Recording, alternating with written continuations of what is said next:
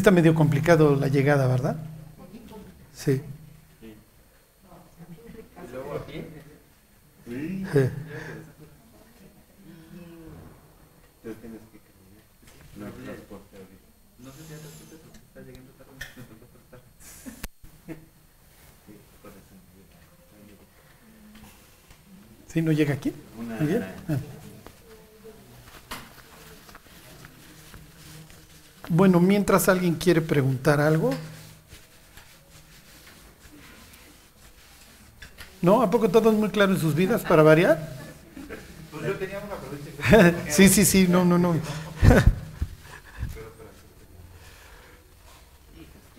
Sí. Es que Charlie hace puras bombas de... Ah, Bueno, el otro día estaba platicando con alguien y estábamos leyendo como un libro y en parte del libro venía como si el amor de Dios era sin condición. Entonces nos surgió la pregunta si, si en algún momento Dios deja de amar a alguien y si realmente no hay como ninguna condición para el amor de Dios.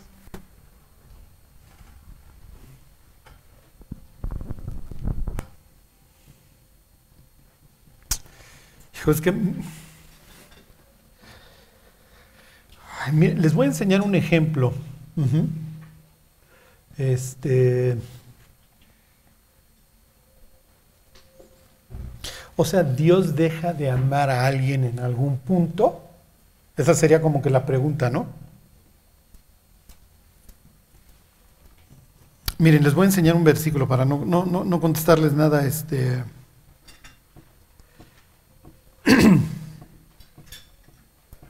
no contestarles nada así este, a lo loco. Miren, vayan al libro de Habacuc. ¿Se acuerdan Super Habacuc que se pregunta por qué Dios permite? No, perdón. No, no, es Malaquías, esperen, es el, es el que va a anunciar la venida del Señor. Ahorita les digo.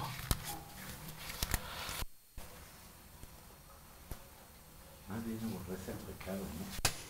Sí, o sea, Lo que pasa es que, pues sí, o sea, Dios ama al pecador, pero aborrece el pecado.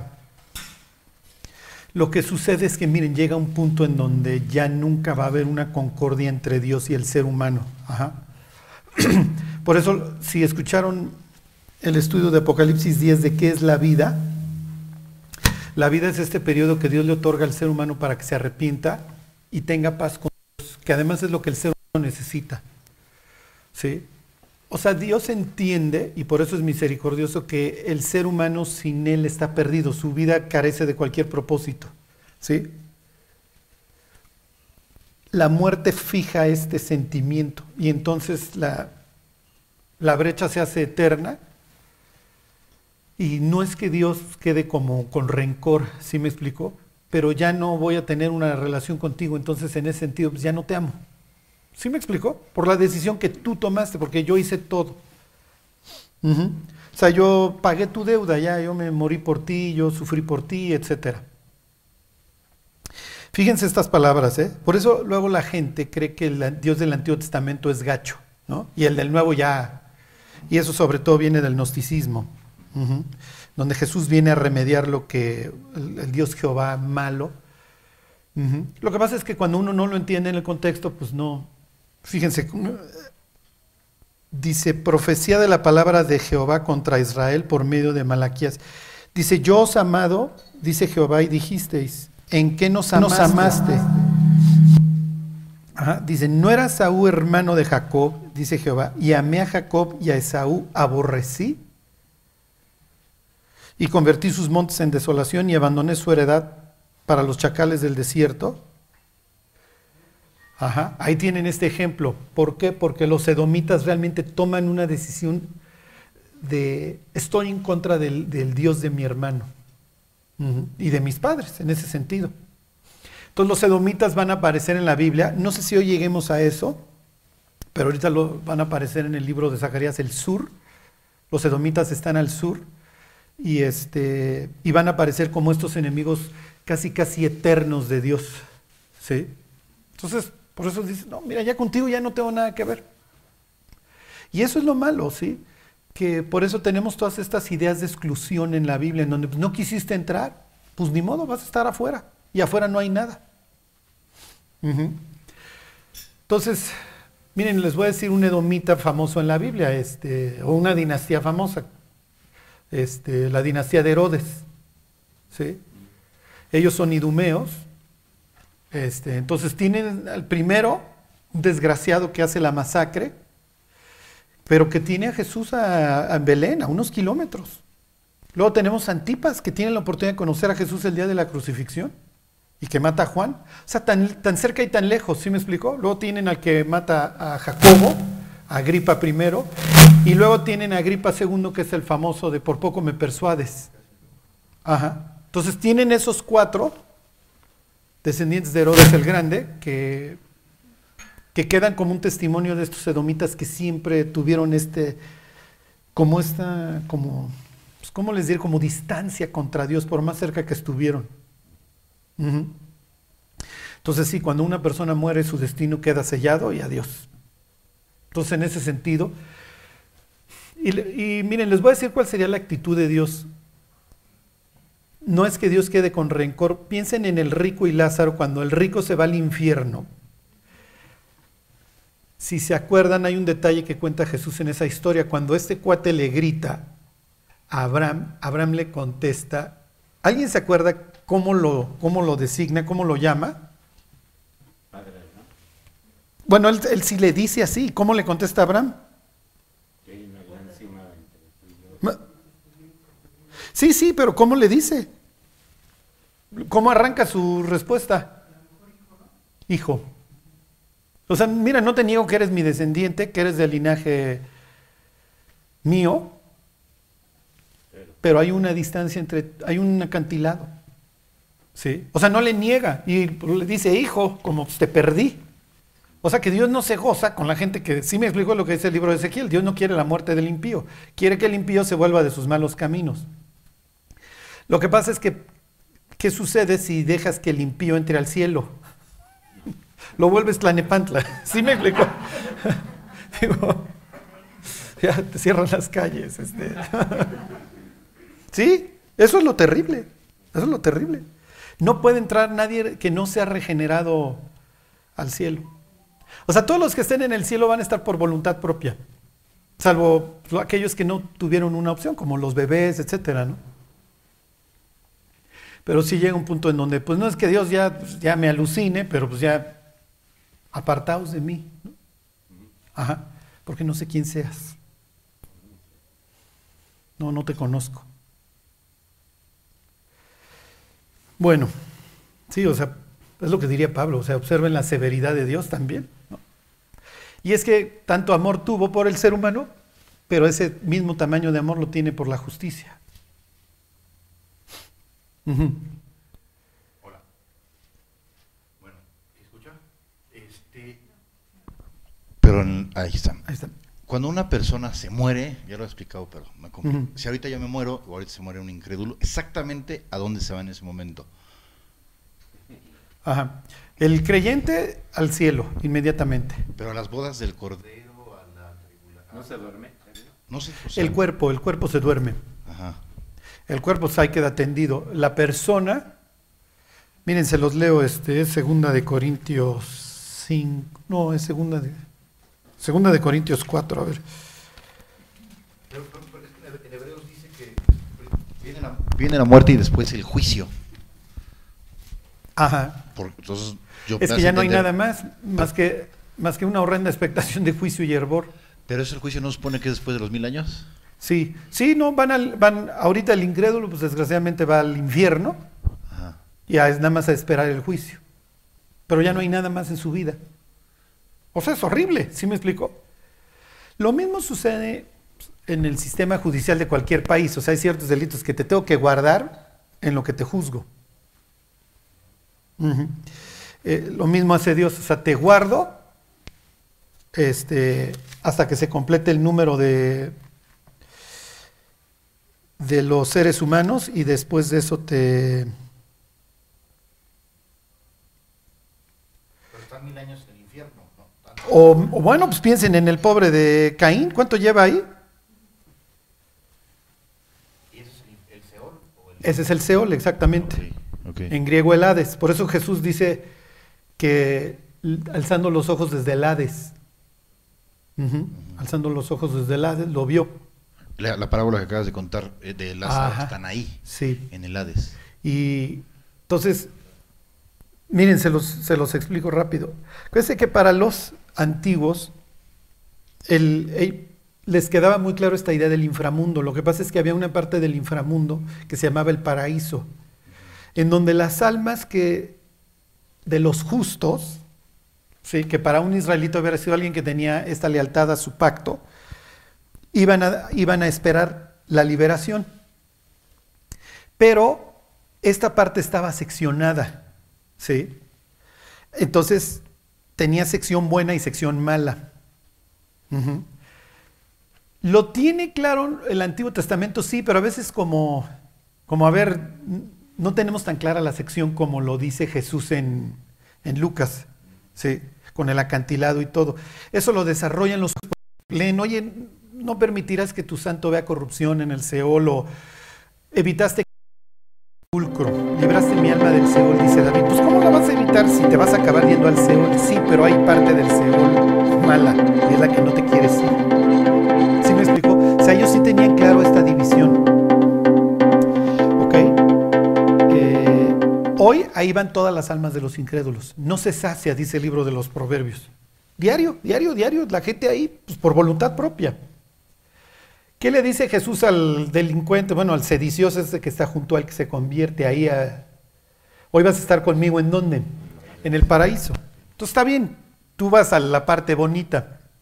Cuando Jesús resucita, ¿se acuerdan que se abrieron los sepulcros y vieron a los santos ahí? ¿Por qué? ¿Por qué se vacía este lugar? Porque ya se abrió la puerta al cielo. Mientras Jesús no abriera la puerta al cielo, no puedes venir, por más Abraham que seas o David, o, ¿sí me explicó? Estás abajo y estás en un sitio bueno, estás en el paraíso. Pero no puedes acceder, ¿por qué? Porque todavía está esta división entre el lugar santo y el santísimo.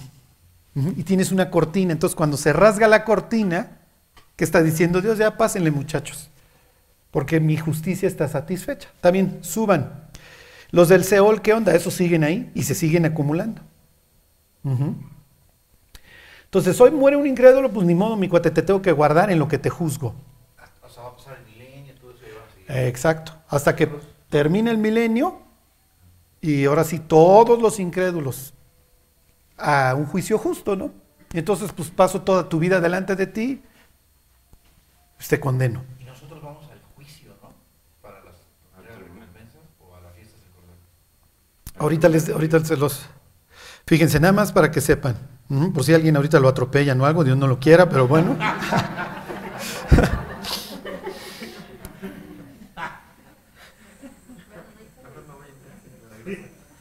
¿Eh? Daniel, viniste caminando aguas, ¿eh? Cada vez que cruces. Ok. Pues ahí nos echas porras, ¿no? Daniel. bueno. Este. ¿Cuál? Segunda de Corintios 5, 6. Dice así que vivimos confiados siempre y sabiendo que entre que estamos en, est- en el cuerpo estamos ausentes del Señor. Porque por fe andamos y no por vista. Pero confiamos y más quisiéramos estar ausentes del cuerpo y presentes al Señor. ¿Sí se entiende? Entonces el creyente hoy, pues sí, estamos ausentes al Señor, estamos acá. En el instante que abandonas el cuerpo, estás presente al Señor.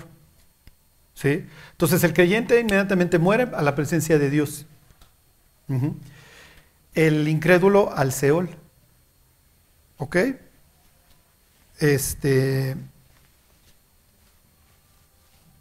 ¿Sí se entiende? Y no se tiene contacto con el mundo.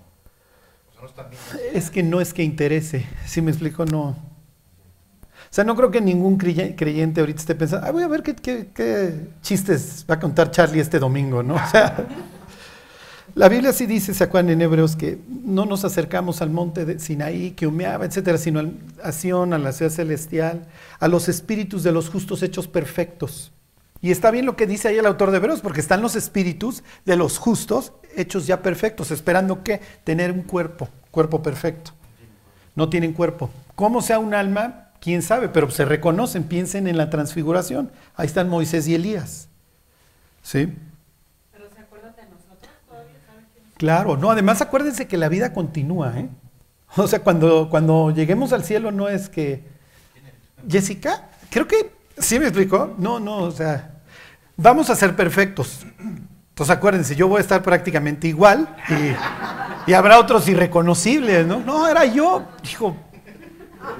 Sorry, no me acuerdo de ti, este. Sí, tenía unos kilitos, sí, sí, un chorro, este. No, lo, digo de... Charlie, nos tienes que pasar una foto tuya de joven para reconocerte allá arriba. ¿eh? Por eso usen cremas y es para que lo reconozcamos, muchachos, ¿no? Este, bueno, fíjense, se lo sigo leyendo, es lo que preguntaba luego Jimmy.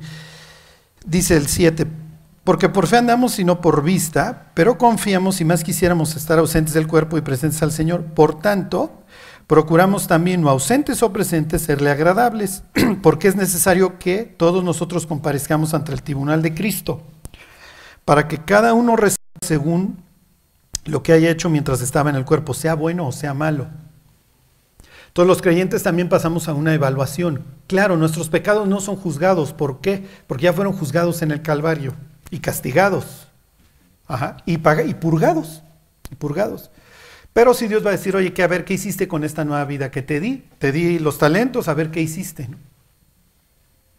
Y es lo que diría Pablo. O sea, Pablo, ¿qué está diciendo aquí? Miren, tenemos que procurárseles agradable al Señor porque vamos a irle a rendir cuentas. Y además, piénsenlo, el mundo está esperando de los creyentes una conducta ejemplar, finalmente. O sea, sí es una decepción cuando los cristianos la regamos.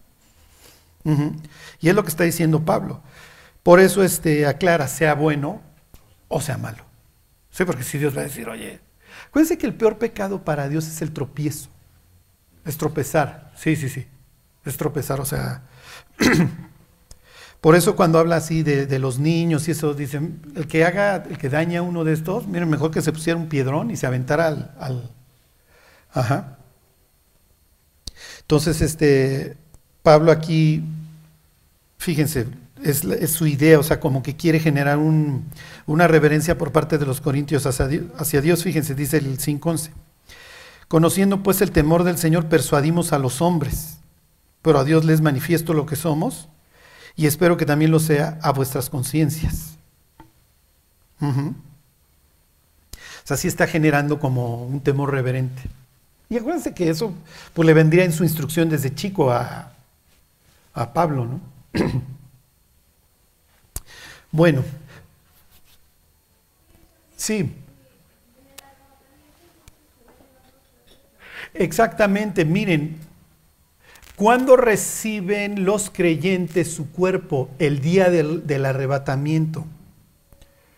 La cuestión es ¿cuándo es, ese, eh, ¿cuándo es el arrebatamiento?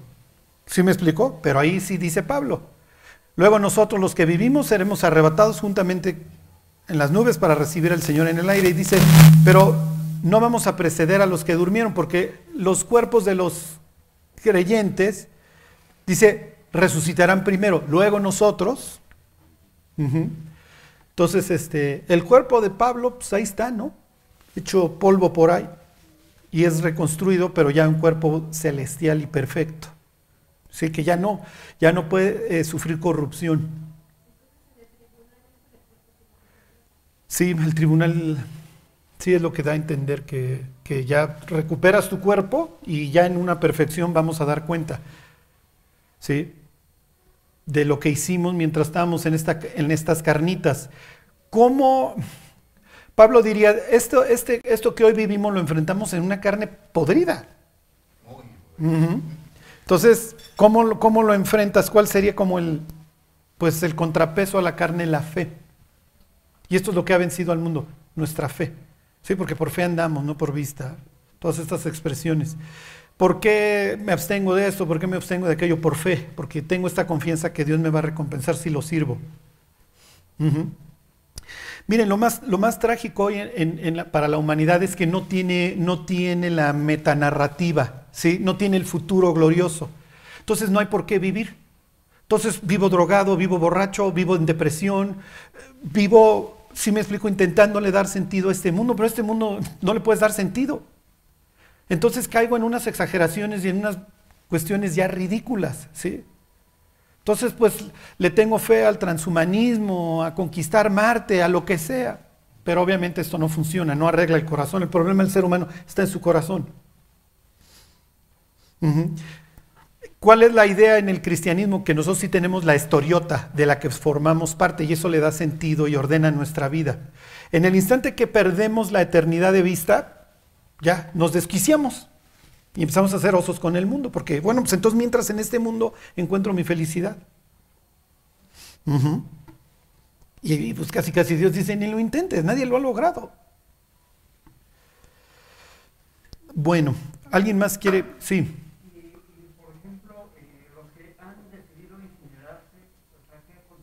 No, no, miren, eso, esto, esto es polvo, es lo que le dice Dios a Adán, mira, eres polvo. Sí. Lo que pasa es que Adán tiene lo que llaman una mortalidad contingente, o sea, mientras que no hagas burradas, Adán, vas a vivir. Nada más no me desobedezcas. Y piensen, Adán, ¿cuántos mandamientos tienes? Uno. O sea, según los paisanos, en el Antiguo Testamento hay 603, o no me acuerdo cuántos, ¿no?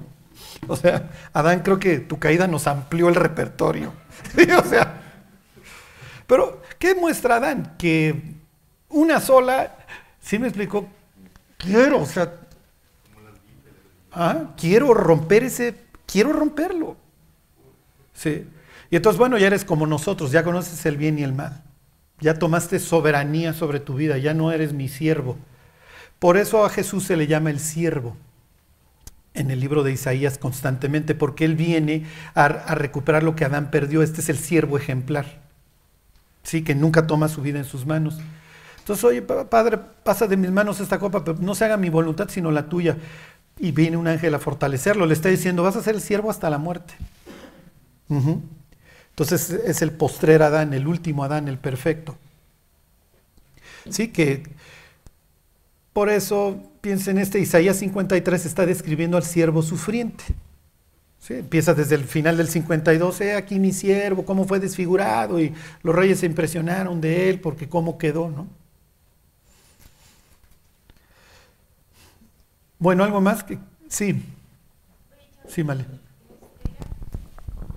Ya este que murió Cristo, él recibió también el cuerpo perfecto. Y toda la eternidad va a tener las marcas de Sí. la cruz. Sí, sí, por eso Juan lo ve como un cordero que fue inmolado en el Apocalipsis.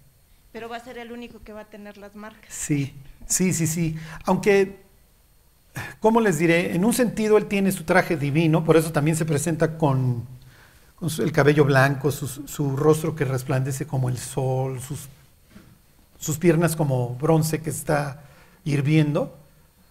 Pero también al mismo tiempo, ahí está el cordero, ¿no? El cordero que fue inmolado.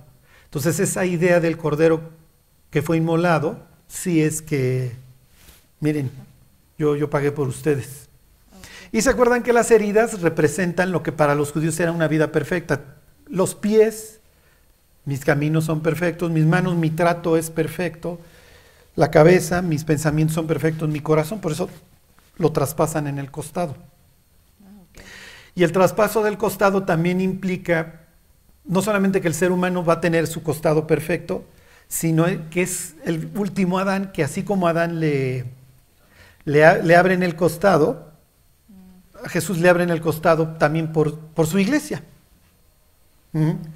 Pero en un sentido, cuando Jesús rechaza el, el vino y esto mezclado, es como yo no voy a ser como Adán que, que cayó en, que le, anestesiaron. No, yo, yo voy a sufrir todo el peso por, por rescatar a, a, a mi gente, a mi pueblo. Ah. Y otra duda. Me quedó duda de Melquisedec. Sí. O sea, comentaste que era un hombre, Sí, pero ¿por qué en, en Hebreos comenta que tiene atributos de Dios? O sea, que no tiene ni principio ni fin, ajá. que no tiene ni padre ni madre. O sea, yo creo que son únicos atributos de Dios, o sea, porque ningún ser humano puede tener esos. Sí, sí, lo que pasa es que en ese sentido, piensen, es otro, es la tipología, es otro tipo de Cristo, ¿sí? Eh, piensen en David, que es un tipo de Cristo, Salomón, el arca, este, bueno, José es el más claro, ¿no? Entonces este se aparece de repente, es el rey de Salem, es el rey de Jerusalén, de la ciudad de la paz, y se aparece con el pan y el vino, que más tarde va a representar la muerte del Mesías, y aparece de la nada y se va de la nada. Ajá. Entonces son de estos, este... ¿Mande? Sí.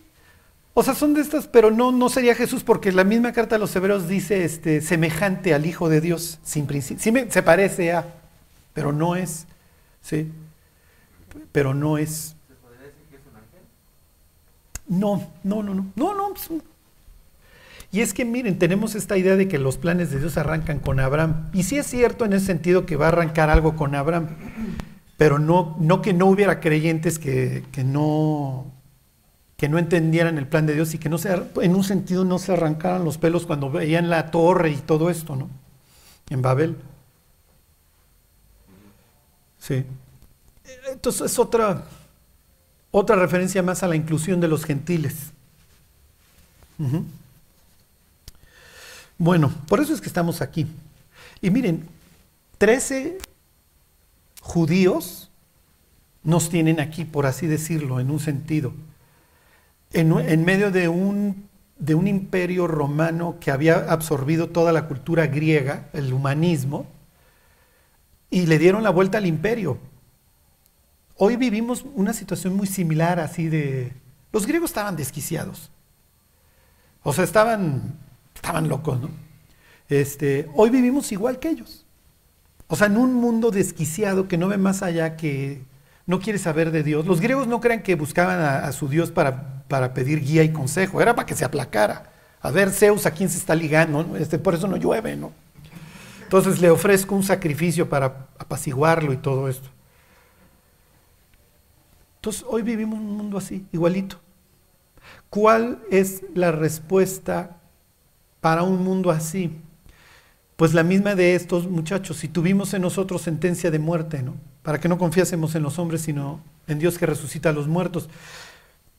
Si ustedes dijeran cómo es un modelo de creyente, estaría aquí en 2 de Corintios 5, ¿sí? Pues el que sufre, que no, no se resiste, pero sobre el cual Dios derrama muchísima gracia. Y entonces voltea un imperio sin disparar una sola flecha, ¿no? Bueno, pues ya. ¿Ya alguien? ¿No? Ok. Sí. Hoy en día, ¿cómo funciona la sanación de enfermedades y, y ese tema? Bueno, miren, lo- hoy realmente Dios lo que busca es que la iglesia se haga responsable de sus enfermos. Por eso es que dice, llamen los ancianos de la iglesia y oren por el enfermo. Ajá, no es que pase hoy la sombra de Pablo y, oh, ¿sí me explico? Eso era para darle autoridad precisamente a los discípulos. Hoy, a ver, ¿está alguno enfermo entre vosotros? Llame a los ancianos de la iglesia y oren por él, ungiéndole con aceite, ¿no? ¿Para qué? Para que los ancianos también alienten al enfermo. El anciano no, no necesariamente es de edad, sino que tiene tiempo en la iglesia, entonces le digan, mira, hemos orado por otros y han sanado. Y... ¿Sí me explico? Entonces, esa es la, esa es la idea. Ujú. Bueno, ¿tenían una allá atrás? Ajá.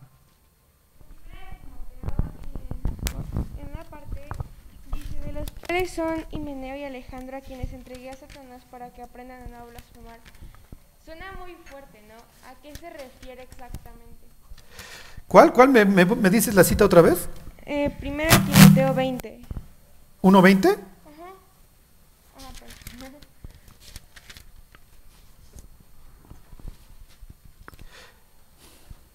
Sí. ok. Se los leo, se los leo desde el 19. Dice, manteniendo la fe y buena conciencia, desechando la cual naufrag- naufragaron en cuanto a la fe algunos, de los cuales son Himeneo y Alejandro, a quienes entregué a Satanás. No es la primera vez que Pablo menciona este tema, ¿sí? En la carta a los Corintios también dice, a ese cuate entréguenlo a Satanás. Ajá. Lo que sucede es que obviamente estos cuates, Himeneo y Alejandro, ya están haciendo un destrozo en la iglesia, y es precisamente lo que yo les decía, lo que no vale es el tropiezo. ¿Sí? O sea, si Himeneo y Alejandro ya quieren tirar el arpa y se quieren ir, está bien. Pero se quedaban dentro de la iglesia y empezaban a esparcir falsas doctrinas o divisiones o lo que fuera. Y entonces Pablo dice, ellos casi casi era, hacían una ceremonia, ¿eh? donde se reunían los creyentes y le decían, oye, Dios, queremos que entregues a esta persona a que Satanás lo vapulee como una disciplina. ¿Sí? Y entonces Pablo dice, a ellos los entregué. Son creyentes, ¿eh? Son creyentes. ¿Cuál era la idea? Que la persona se arrepintiera. Sí. Sí. La disciplina, la disciplina. Oye, Gorni, se supone que Dios ya sabe quién se va a arrepentir y quién no se va a arrepentir en la vida. Cuando sabe de quién no se va a arrepentir, Dios no lo busca.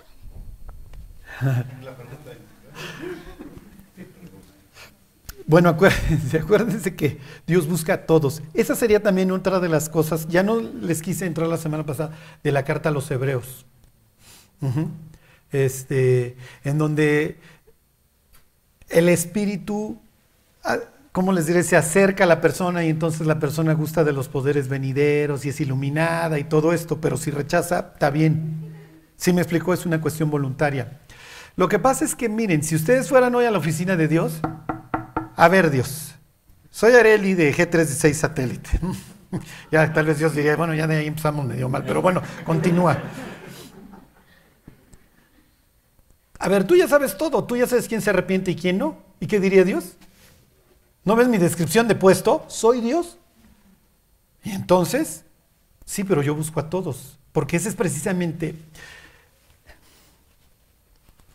Luego ya me extendió hoy en las preguntas, pero bueno, miren, es ¿por qué está mal el aborto? O sea, alguien les pregunta, a ver, tú eres cristiano, ¿no? ¿Tú te opones al aborto? Sí, sí me opongo. ¿Por qué? Exactamente, le estás negando la vida a alguien, diría Daniel. ¿Cuándo se convierte en alguien? ¿Y si tiene 36 horas de concebido? Ya es alguien. ¿Por qué? Porque el soplo de vida lo da Dios. Exactamente. La imagen de Dios no es algo que... Sí, la imagen de Dios nos permite reconocer nuestra propia existencia y nos da, este, nos y- e implica libertad, pero la imagen de Dios es algo inherente, es un estatus, ¿sí me explico? Y dentro de la imagen de Dios está el don de la libertad. ¿Sí me explico? Por eso Dios diría, te hice a mi imagen y eso implica necesariamente libertad. No eres robot. Te comuniqué ciertos atributos míos, entre ellos la libertad. No te hice robot. Ese es el problema de los pobres calvinistas. ¿Sí me explico? Que es que Dios ya tienen esta idea de la, ¿cómo se llama? En inglés, limited atonement, este, la, la expiación limitada. O sea, Dios nada más murió por algunos. No.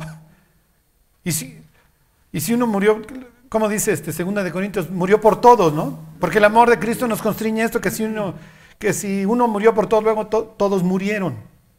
Dios no quiere la muerte del impío, el Señor no retarda su promesa, sino que quiere que todos procedan al arrepentimiento. Pero te hice libre. Ahora, ¿es la vida una especie de DVD que Dios ya la vio toda? Sí. Dios ya sabe que me va a poner muchísimas ocasiones para arrepentirme. Y a lo mejor desde temprano conozco la palabra y sé que tengo que arrepentirme, pero pasan muchísimos años y a pesar de todo yo no lo recibo. Si Dios sabe que voy a seguir siendo cada vez más duro o más dura, lo sigue buscando o Dios hasta hasta hasta cuándo estira la liga, hasta dónde estira la liga para decir, a ver, ya ahora sí me va a decir que sí, ahora sí voy a poder salvarlo. Sí. Conoce todos los días, pero no sabemos hasta cinco días antes, un minuto antes. Sí, claro. Pues miren, lo que pasa es que en ese sentido, sí, Pedro sería como un abogado de Cristo diciendo, no retarda, sino que estira, estira, estira. Por eso el mundo está tan mal, ¿eh?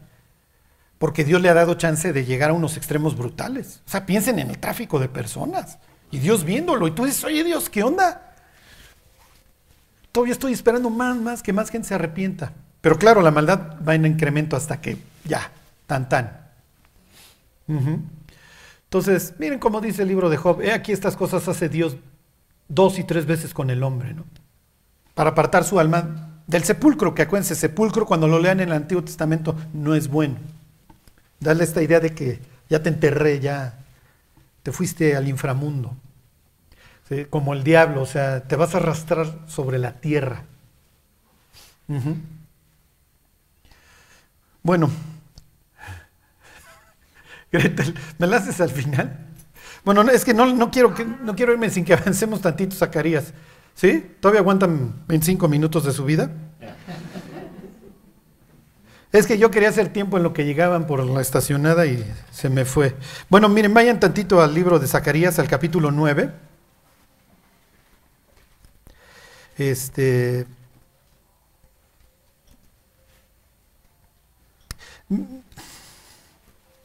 Y aquí, miren, es, no me vamos a retomar. Y es que si no preguntaban, yo les tenía que preguntar.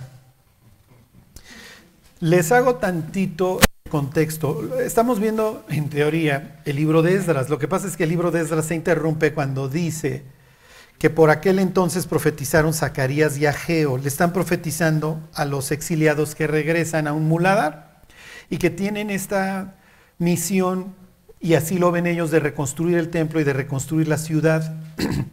¿Por qué? Porque Dios vive en, un, en una casa que, que, se llama el templo. ¿Ok?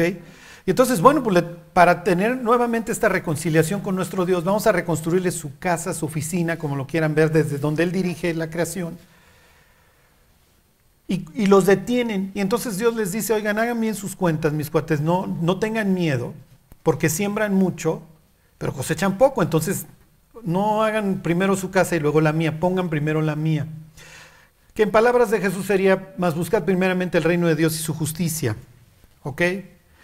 Ese sería el tema de Ageo. ¿Ok? Meditad en vuestros corazones. O sea, ¿a qué le tiras en la vida? ¿Dónde están tus prioridades? ¿Ok? ¿Y cuál sería el tema de Zacarías? ¿Quién se acuerda? ¿De qué habla?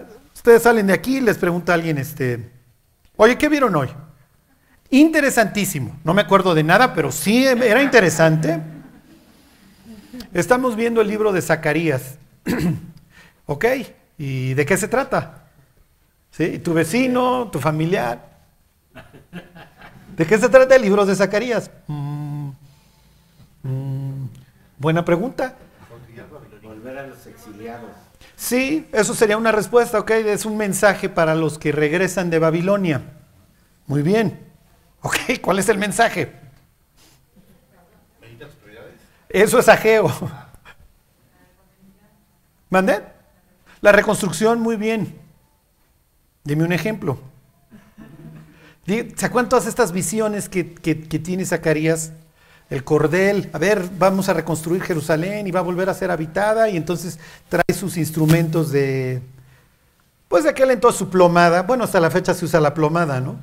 La eliminación del pecado por los dioses. Exactamente. De eso trata el libro de Zacarías, ¿ok? La remoción del pecado. A ver, váyanse a Zacarías, capítulo 3.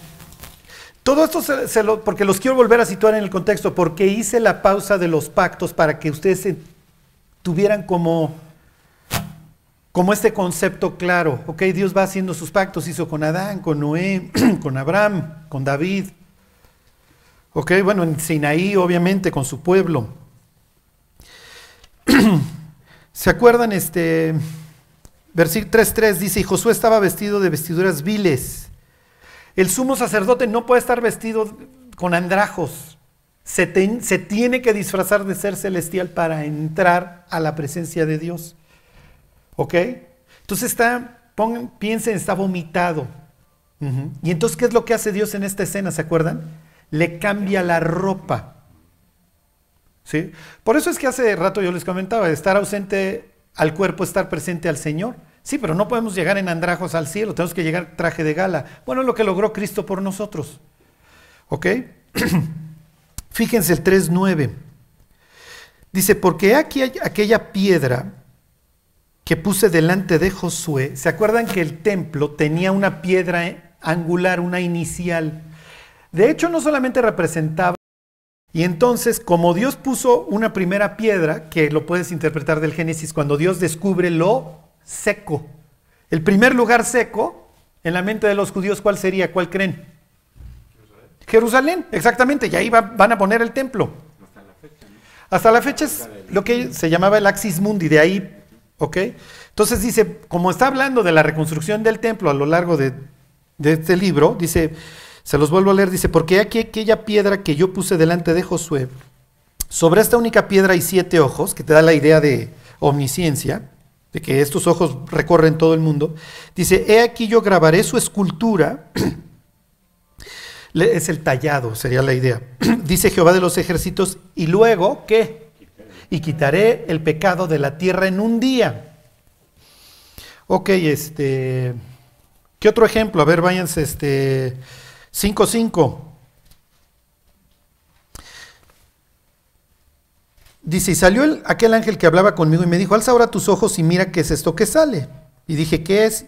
Y él dijo, esto es un efa, un efa es una canasta, que sale. Además dijo, esta es la iniquidad de ellos en toda la tierra. Levantaron la tapa de plomo y una mujer estaba sentada en medio de aquella efa. Y él dijo, esta es la maldad. Y la echó dentro de la efa y echó la masa de plomo en la boca de la EFA, o sea, quiere decir que se quiere salir la maldad, la guardan y a dónde la mandan, ¿se acuerdan? ¿A dónde mandan esto? ¿Mm? Sí, esa sería la idea fuera de, pero ¿hasta dónde lo mandan? ¿Mm? No. Sí me pelaban los domingos cuando grababa yo en el carro.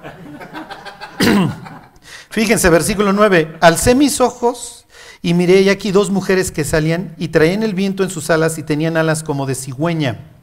Y alzaron el efa entre, los, entre la tierra y los cielos, piensen en Jesús, que está pagando por nosotros y es levantado entre los cielos y la tierra. y luego, ¿a dónde la mandan? Dije al ángel que hablaba conmigo, ¿a dónde la llevan? Y él me respondió, para que sea edificada casa en tierra de Sinar, le hace Babilonia. ¿Ok? Entonces agarran todo el pecado, lo guardan, se quiere salir, pero toda la maldad la guardan y la mandan a Babilonia. ¿Y en Babilonia qué le van a hacer? Una casa, un templo. Es un contraste entre el pueblo de Dios y el mundo. Aquí se adora todo. Aquí le damos hormonas a los niños para que cambien de sexo a los siete años.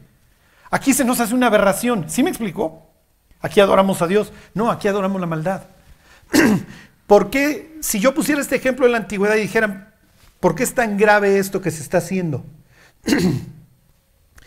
Porque para Dios y para los antiguos hay fronteras. Y ahorita la idea es que ya no haya fronteras ni siquiera en la identidad de una persona.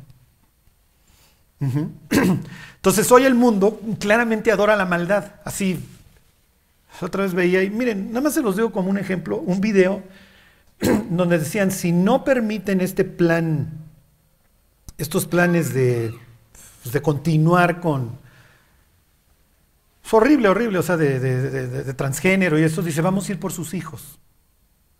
O sea, ya es una guerra abierta, así me explico, entre, entre la maldad. Hoy nos cuesta trabajo porque ya vivimos en la nebulosa y entonces, si ustedes le preguntan a un cristiano de 15, 16 años, oye, pero ¿por qué no admiten? ¿Por qué hay esta exclusión? O sea, para ellos todo esto, sí me explico, ya nacieron en la nebulosa, en donde qué está bien y qué está mal, todo es negociable.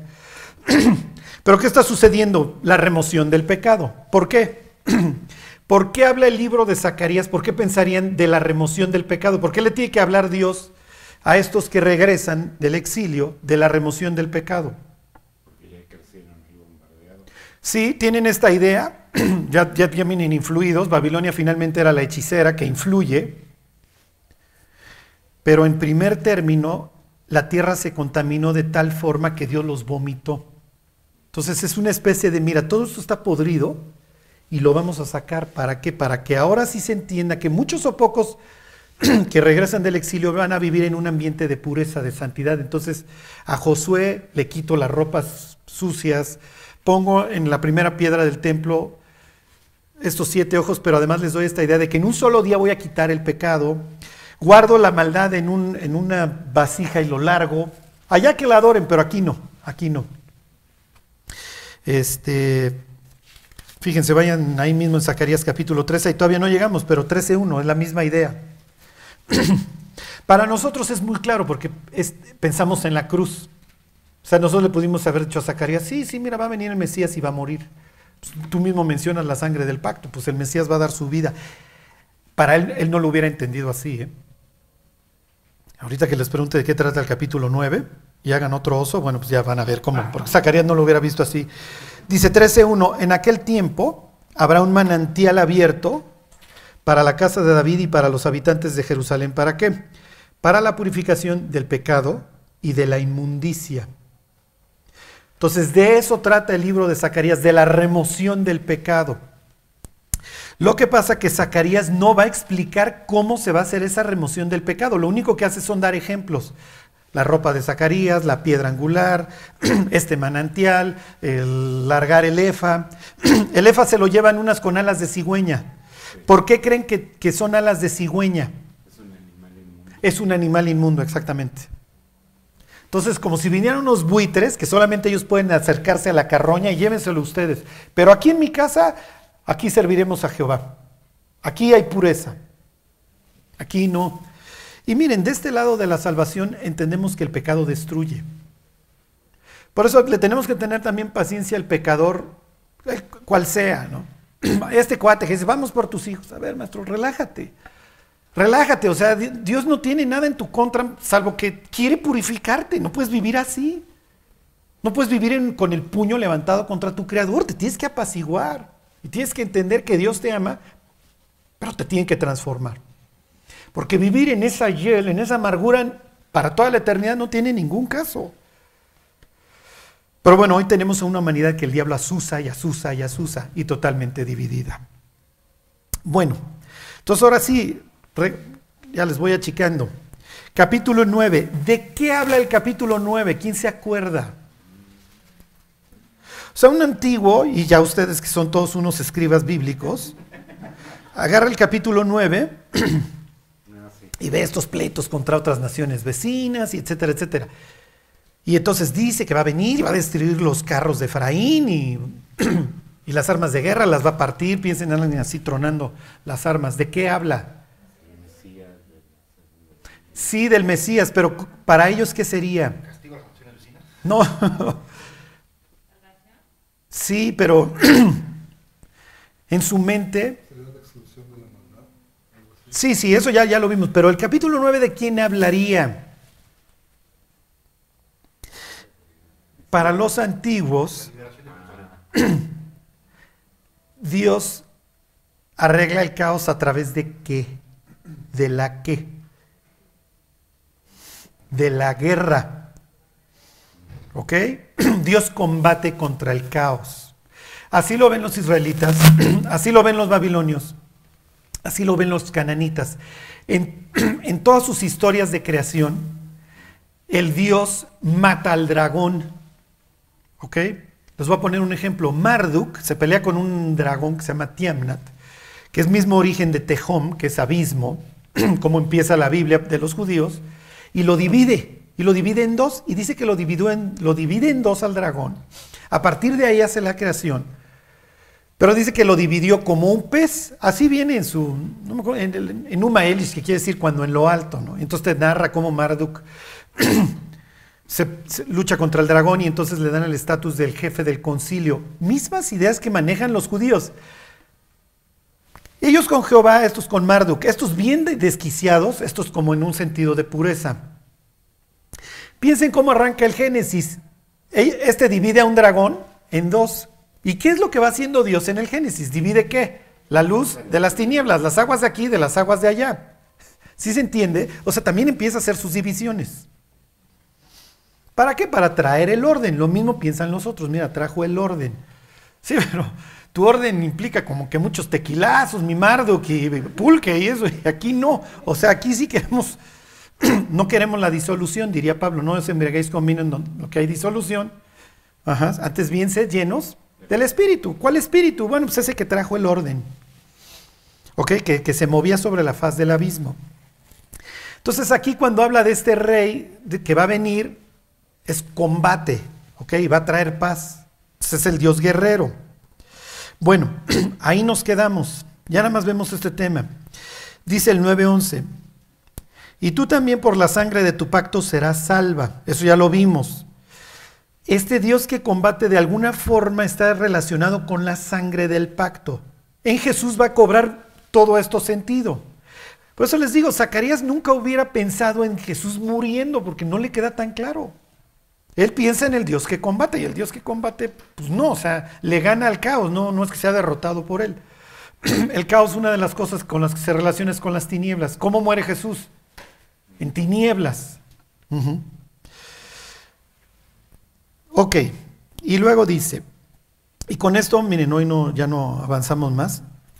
Dice, yo he sacado tus presos de la cisterna en que no hay agua. Volveos a la fortaleza, oh prisioneros de esperanza. Hoy también os anuncio que os restauraré el doble. Porque he entesado para mí a Judá como arco e hice a Efraín su flecha.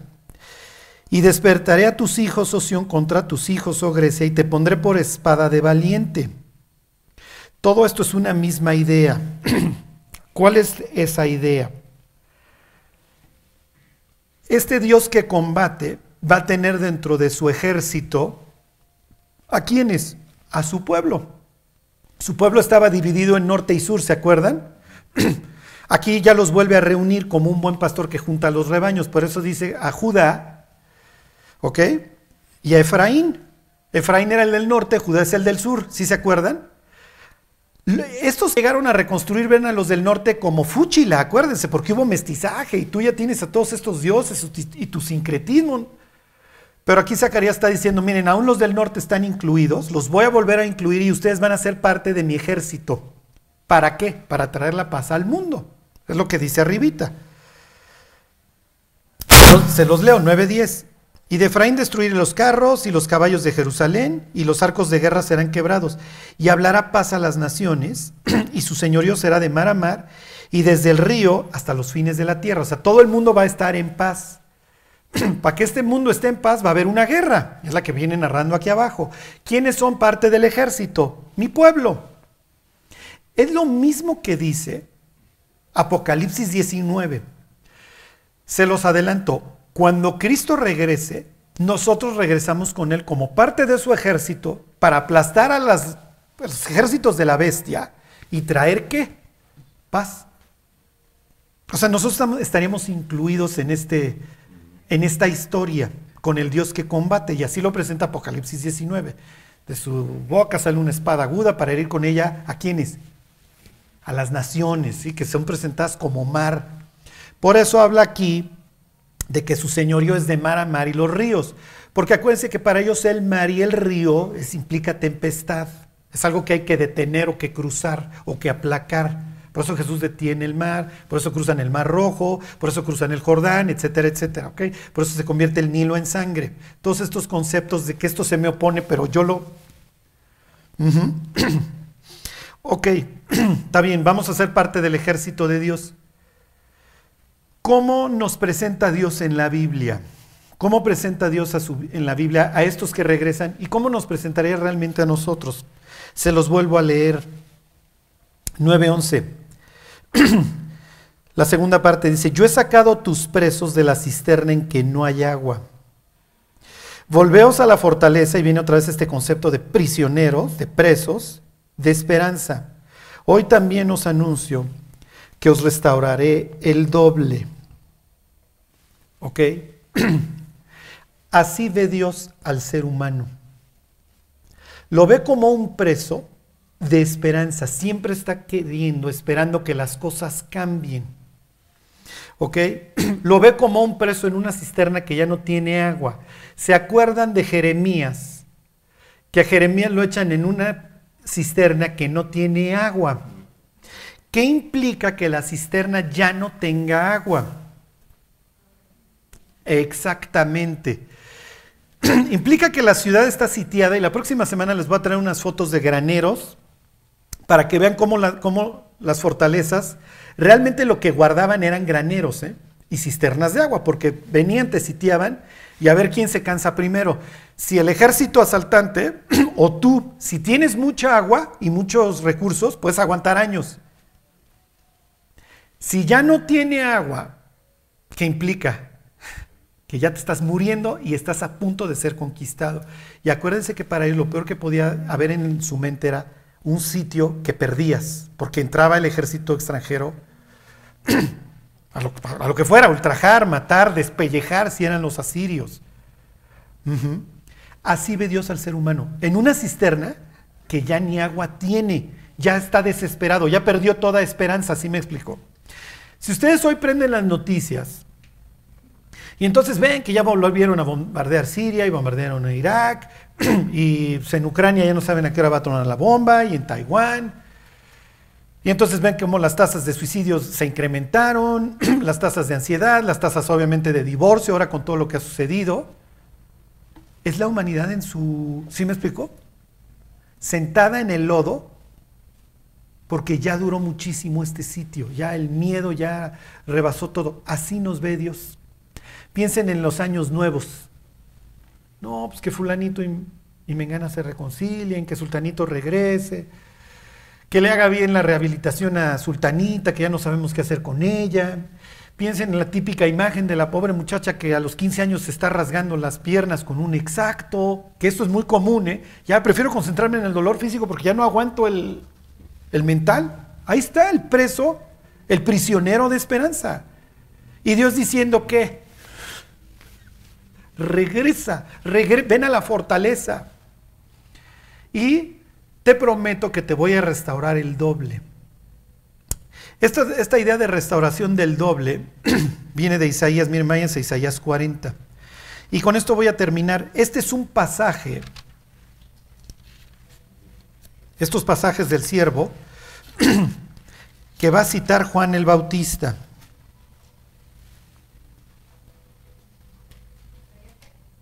Cuarenta. Ay. Entonces les, les prometo, yo les prometo que los voy a restaurar al doble.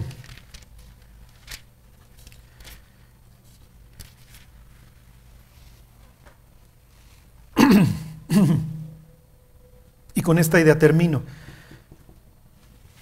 Nada más les voy a leer dos de, dos de Isaías. Dice, consolaos, consolaos, pueblo mío, dice vuestro Dios. Hablad al corazón de Jerusalén.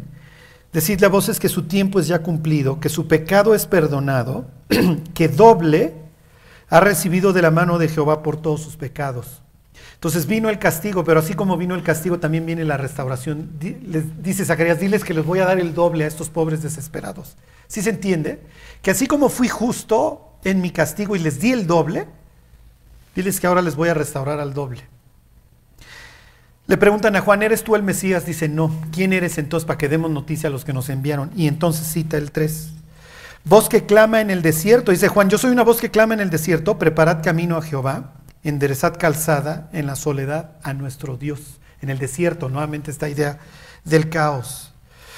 Me brinco al 42.1.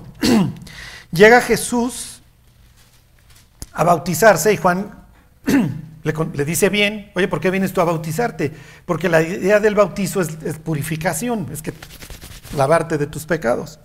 O sea, la gente iba y se bautizaba en el, en el Jordán, pues con la idea de que purifícame, Dios, perdóname, es una forma de arrepentirme públicamente y entonces entró al agua y para que Dios remueva la inmundicia. Y entonces llega Jesús, imagínense a Juan metido en el Jordán, y entra Jesús y Juan lo ve y dice, si tú vas a hacer la remoción del pecado, ¿por qué estás metido acá? Y entonces Jesús le dice, es necesario que cumplamos con toda justicia. Le está dando un voto de confianza, bueno, no, como un sello de autenticidad al ministerio de Juan. Y entonces piensen en Jesús que se sumerge y cuando sale del río, del caos, ¿qué sucede? El Espíritu de Dios viene. En Génesis 1.3 dice que el Espíritu de Jehová se movía, dice nuestra traducción, en hebreo dice Merajefet, que es revoloteaba. Ok, todo esto se lo estoy terminando hoy para que ustedes tengan esta visión de su vida. ¿Ok? Como pequeños, no quiero decir pequeños cristos, pero esa era la idea de cristianos. Era en despectivo, ¿eh? En Antioquía, ahí van los cristianos. Ahí van los cristitos estos, los que siguen el camino, los nazarenos. Fíjense, 42.1 ahí de Isaías dice, he aquí mi siervo, yo le sostendré, mi escogido en quien mi alma tiene contentamiento.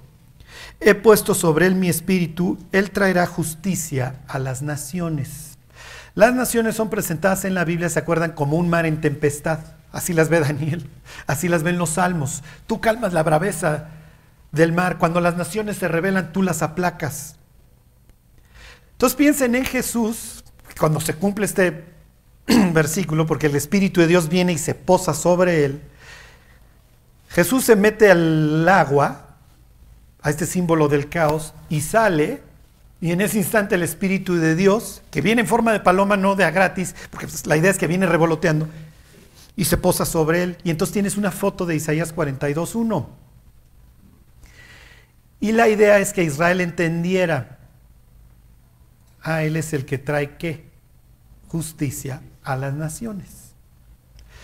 Si hoy le dijéramos al mundo, ¿cómo ves a las naciones, Dios? Pues las veo como las ven ustedes, como un mar en tempestad, o sea que ya no saben a qué árbol treparse. Y entonces, entonces háblales de este Dios que libera a los presos de esperanza, que libera a los presos de esta cisterna seca, ya no tienen agua, ya no saben a qué árbol treparse. ¿No estás viendo la humanidad? Sí, Dios, pero están bien duros. No ven la eternidad como algo inexistente, prefieren irse a Marte. Lo mismo que, y Dios diría, el mismo mundo que enfrentaron mis discípulos en aquel entonces. El mismo. Mm, un mundo romano con una propaganda brutal a través de grandes oradores y escritores como Virgilio, Séneca. Un mundo romano que además se chupó cual esponja toda la idea griega de la vida. El mundo greco-romano, el mundo en el que vives, claro, ahora tienen eso, ¿sí? Pero es, es, la misma idea. No hay metanarrativa, todo es Roma, Roma es la gloria.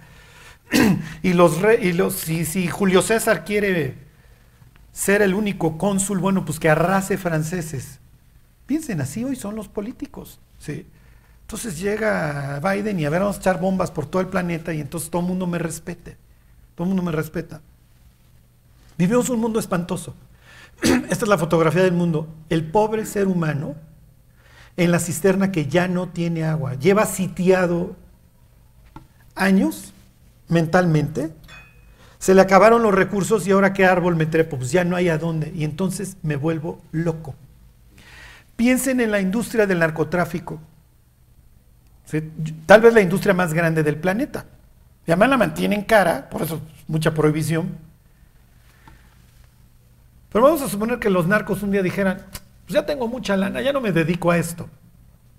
¿Qué sucedería en muchos países? O sea, los seres humanos abrazados de una columna. ¿Qué te pasa, maestro? Pues es que no me han mandado de México.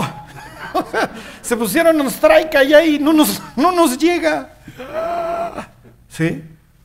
Y tengo el síndrome de la abstinencia porque no están mandando la merca.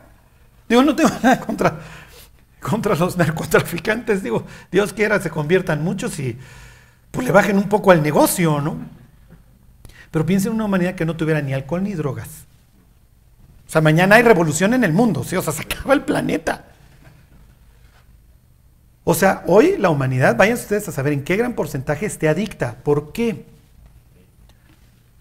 Porque esta descripción es fiel del ser humano. Y si el ser humano no se mete algo, no chupa o no hace algo, y termino con esto que es muy triste, porque esto es todo un proyecto. Hubo una noticia, aquí la traigo, que más o menos decía, las Naciones Unidas decían que la pornografía no hace tanto daño a los niños. ¿Por qué creen que dicen eso. Sí, o sea, la, la- la respuesta más... Miren, déjenme ver. Es negocio, sí. Pero piensen muy perverso.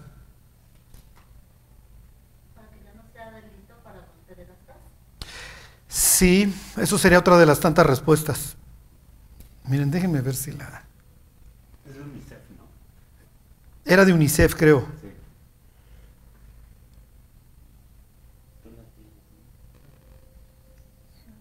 Miren, ya la...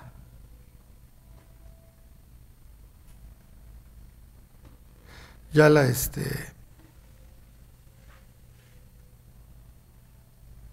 Miren, denme un segundo.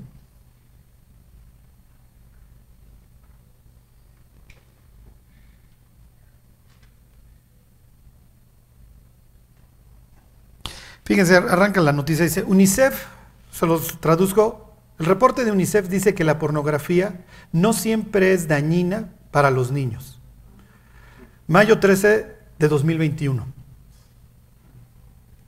Ahí están los presos, ¿eh? ¿Por qué creen que lo hacen? Obviamente la pornografía genera su estímulo. La idea es hacer gentes que no tengan carácter y que les digan, tienes que hacer esto y no tengan barrera. Te presento como de Skinner, ¿eh? Como, ¿cómo se llama? Este, ¿Se acuerdan de Skinner, la que sonaba el timbre y le daba hambre al perrito? Así, te convierto en un animalito, que no tengas restricción. Entonces te presento esto, entre más chico, más te destruyo, menos resistencia tienes. Ese es el mundo en el que hoy estamos viviendo. Es natural que Dios voltee y diga, son presos en una cisterna seca, mis cuates. No tienen la capacidad para soportar nada, ya. Tronaron. ¿Cuál es la respuesta? ¿Cuál es la respuesta? Y fíjense, hoy desgraciadamente el cristianismo está volteando mucho a la psicología. Dios diría, ¿cuál es la respuesta al caos? He aquí mi siervo, yo le sostendré, él traerá justicia, orden, apacigua el caos este Dios combatiente. No solamente lo hará desde un punto de vista total en el Apocalipsis, pero hoy lo hace de forma personal. Entonces la respuesta para esto, bueno, Dios tú tienes que generar carácter en mí. Mi espíritu está destruido. Sí, sí está, pero yo voy a, yo voy a habitar dentro de ti con mi espíritu. Y entonces te, te restauro. Entonces la respuesta es la vida espiritual. Ni modo. El cristiano hoy tiene que agarrar la Biblia y memorizar y orar y clamar. Los que somos papás, no, espérate, maestro. Esto frente a mis narices, porque la disponibilidad, y obviamente pues hay una agenda detrás, perversa, ¿eh? Imagínense la persona que redactó eso de la UNICEF. Es el diablo. Y si no es como dicen, si no es el diablo, huele a azufre, ¿eh? No, no, ¿qué es lo que estás diciendo? ¿Me estás enfermo? Y él diría, no, no estoy enfermo, estoy destruyendo el carácter del ser humano para volverlo un esclavo. Y para que al rato, oh, ¿quién? ¿Cómo la bestia? ¿Y quién podrá luchar contra ella? en eso acaba la humanidad. Pero bueno, ¿cuál es nuestra responsabilidad? Oye, yo conocí a Jesús, yo conocí al que salió del caos, emergió del caos, y Él es el que trae justicia a las naciones.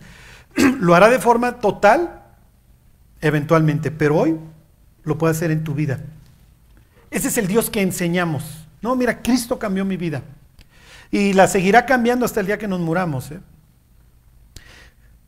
Por eso es que es, es esta idea que vamos a ver la- las próximas semanas del pastor, porque Dios nos apacigua, nos apacienta, nos satisface. ¿Para qué? Para que le podamos servir. No seamos eh, seres irracionales que al primer estímulo ya responden. es muy cruel. Es muy cruel. Hay toda una agenda perversa detrás. Ni modo. La hubo en la antigüedad y Dios diría, ni se quejen muchachos, ese es el mundo. Ese es el- y ahora pues les tocó otra vez chambear en lo feo. Ni modo. Y olvídense de los mártires de la tribulación, se les toca lo peor. No se desalienten. El mundo necesita escuchar de Cristo. Estos presos de la cisterna, cual Jeremías, hay que ponerles las hojas abajo de las axilas y, y te ayudo y te enseño a este Dios que te va a liberar. Y lo tiene que hacer en nuestra vida.